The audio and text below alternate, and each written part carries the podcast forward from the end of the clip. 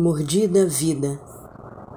Thelma falava melhor com as mãos, as mãos sujas de argila.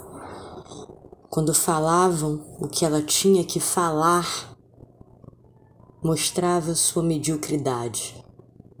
Parecia uma boneca repetindo as coisas. Thelma cantarolava, falava tudo que pensava. Sofria de excesso de Thelma Thelma não fazia bonecos. Esculturas não são bonecos. Thelma não repetia as formas. Como uma atriz que a cada vez faz um espetáculo. Ele não se repete. Thelma também não. As mãos sujas de argila começaram distraidamente lapidando pedra-sabão.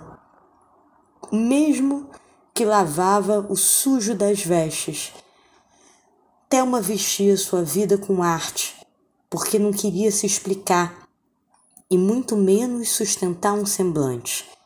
Thelma era genuína em seu pedido de amor.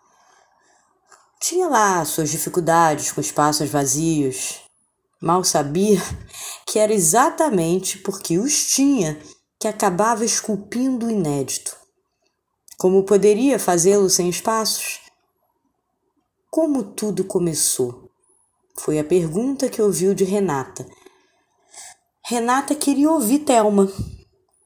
Talvez Renata não quisesse falar tanto. Preferia perguntar, perguntar de Thelma.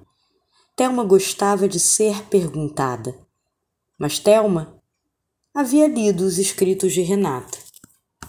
Thelma tinha perguntas, mas Renata preferia não responder Renata era tão misteriosa quanto o som de um violoncelo que precisa ser dedilhado para se tornar íntimo.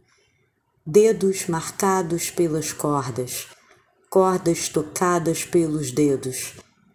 Thelma tocava Renata pelas costas. Renata não queria ver. Música é bicho que só se sente depois da mordida uma mordida vida.